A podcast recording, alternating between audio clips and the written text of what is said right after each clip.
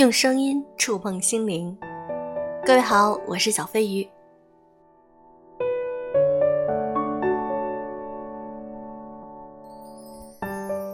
婚姻对于我们每一个人来说都是非常重要的一件事儿。现在有很多年轻人都恐婚，那么小飞鱼是过来人。现在再想想以前，总觉得自己很幼稚，有的时候太单纯，没有理性的考虑。婚姻跟恋爱真的是完全不同的两个阶段。那么今天我想和大家分享一篇文章：结婚一定要看对方家境。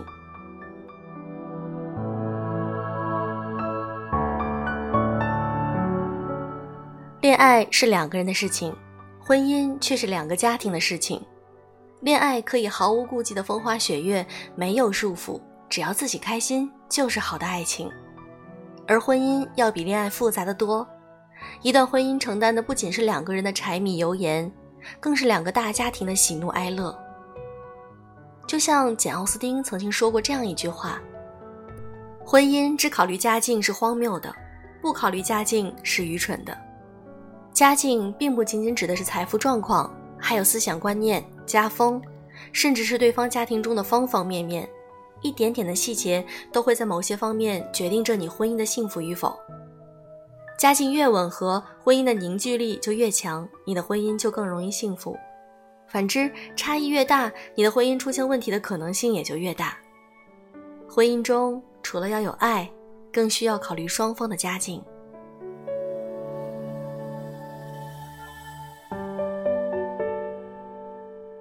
父母的相处中藏着你的婚姻，孩子的婚姻是父母婚姻的延续。很多过来人都对即将步入婚姻的小两口说过，结婚前一定要见见双方父母。当时所有人都以为这句话只是在提醒他们礼数不能少。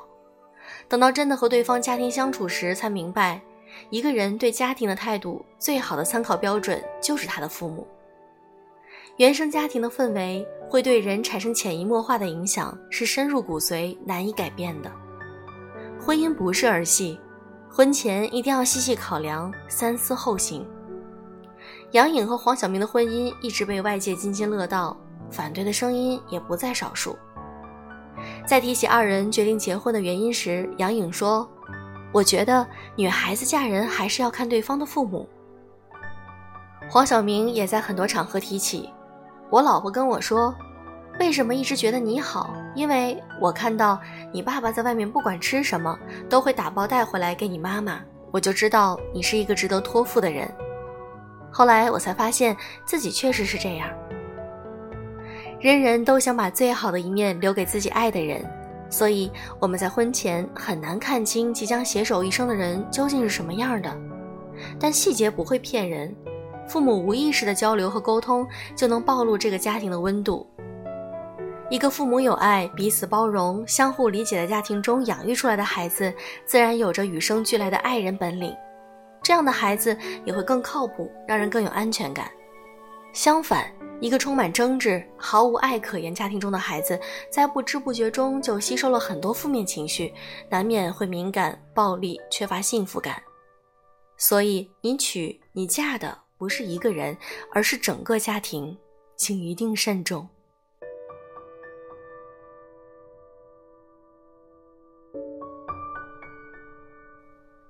谈钱的婚姻是荒诞的，婚姻中全是物质是悲哀，但没有物质更不会幸福。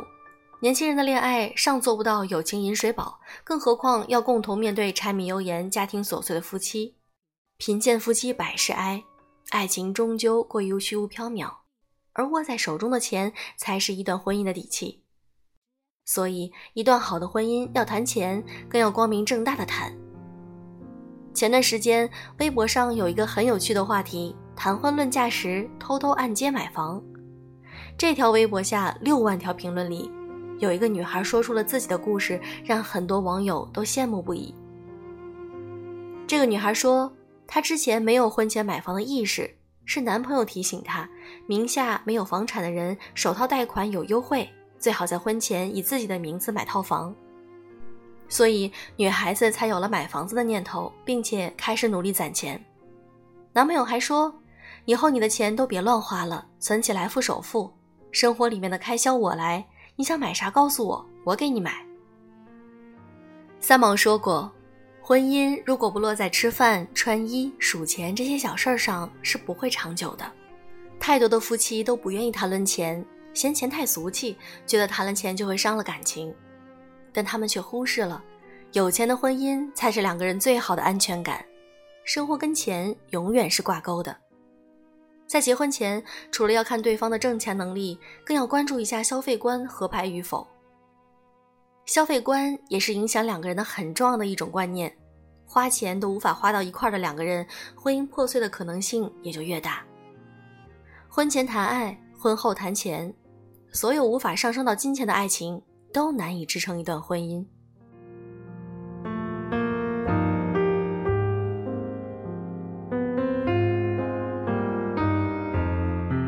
门当户对的婚姻才更容易长久。最好的婚姻只有四个字：势均力敌。之前听过一个说法，婚姻就是两个人合伙开公司，只有两个势均力敌的人才能够在共同的努力之下经营好婚姻。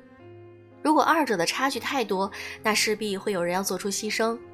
牺牲一时是为了爱，但牺牲的多了，再好的感情也会被消磨干净。俗话说：“女不下嫁，男不高娶。”除了门第的观念之外，认知的差距也会对夫妻产生很大的影响。三星集团会长李健熙的长女李富珍身价二十亿美元，她的出生就是传说中的含着金钥匙。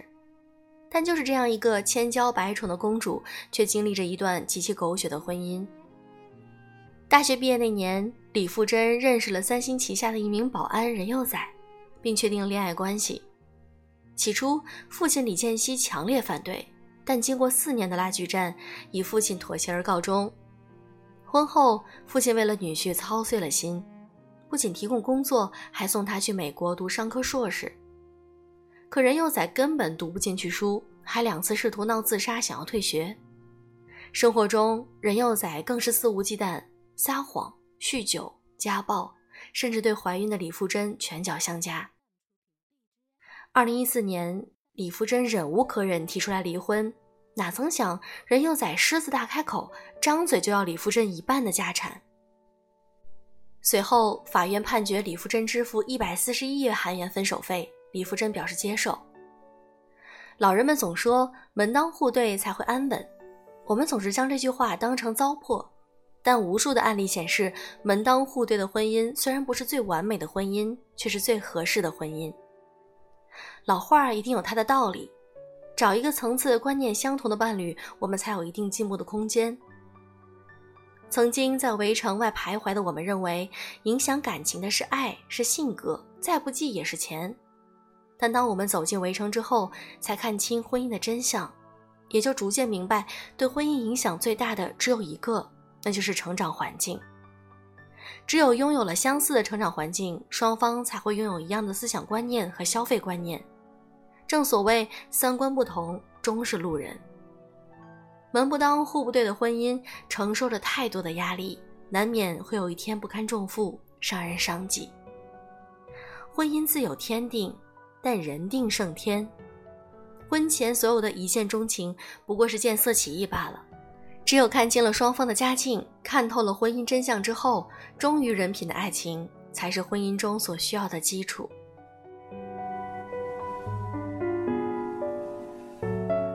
俗话说：“与凤凰同飞，必是俊鸟；与虎狼同行，必是猛兽。”不是一家人，难进一家门儿。人和人之间的交往，对等是最基础的条件，而婚姻应该是两个人的成长，而不是一个人的委屈。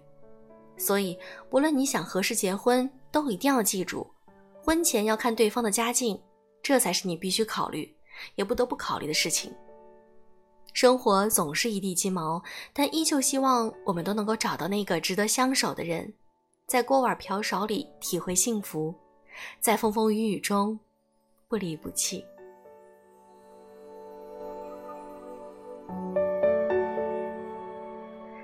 小飞觉得这句话说的真的非常对，在婚姻中啊，其实就像是合伙开一个公司，我们两个人是 partner，life partner，是生活的合伙人。那么在婚姻和爱情中呢，我们可能会因为爱情而进入婚姻，但是婚姻真的是需要看双方的家境，而且主要是看两方的这个认知的层次是否一致。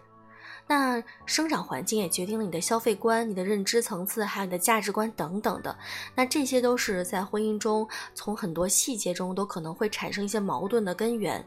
所以呢，小飞现在也认为，婚姻真的需要看双方的家境，尤其是看双方父母的婚姻是否是幸福的，或者他们的那一辈是如何的在处理婚姻中的一些问题的。多和他们聊一聊，多看一看他们，多观察一下，那么对于你将将来的婚姻呢，也是非常有帮助的。好的，今天的节目就是这样。如果你喜欢我的节目，记得点赞、评论、转发。好了，今天的节目就到这里吧，祝各位晚安。